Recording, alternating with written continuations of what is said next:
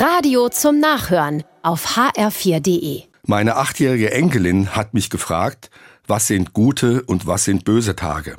Sie war bei der Hochzeit ihres Onkels dabei und hat in der Kirche Blumen gestreut.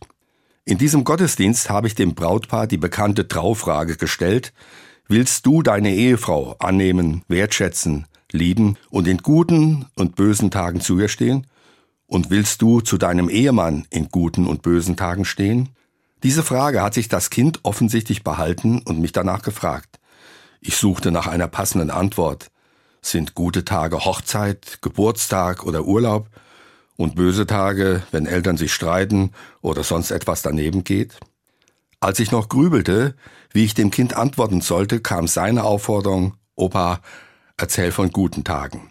Das habe ich dann auch gemacht. Ich habe ihr erzählt, wie sehr wir uns gefreut haben, als sie geboren wurde. Ich finde diese Anregung meiner Enkelin gut. Von bösen Tagen erzählen wir schon genug. Es gibt genug zu jammern und zu klagen.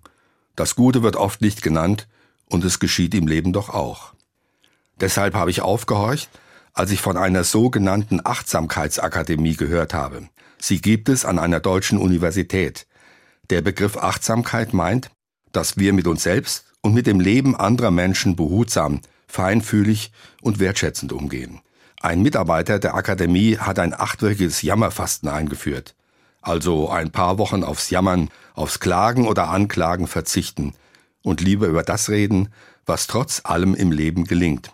Mit den Worten meiner Enkelin, Opa, erzähl von guten Tagen.